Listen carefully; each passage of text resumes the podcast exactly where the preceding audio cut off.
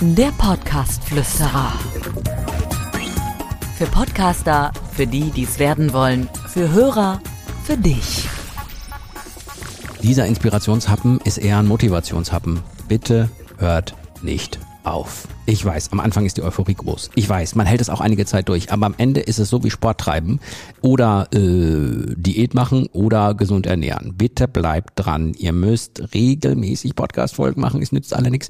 Vielleicht einfach mal ähm, einen kurzen Schwenk in eine andere Richtung machen, wenn es nicht mehr so viel Spaß macht einfach mal ein bisschen anders, äh, andere Gäste holen, bekloppte Gäste, einfach mal was anderes probieren, einfach mal eine andere Sonderrubrik machen, einfach mal live machen, einfach mal äh, Inspirationshappen machen, so wie der Dirk das äh, gemacht hat, nur für euer Thema.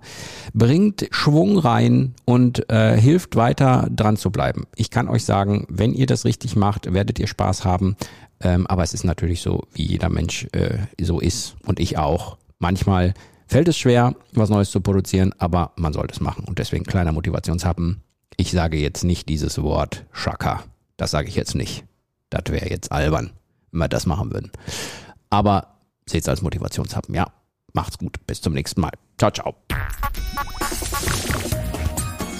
Der Podcast-Flüsterer. Für Podcaster, für die, die es werden wollen, für Hörer, für dich. Abonniere den Podcast Flüsterer auf iTunes.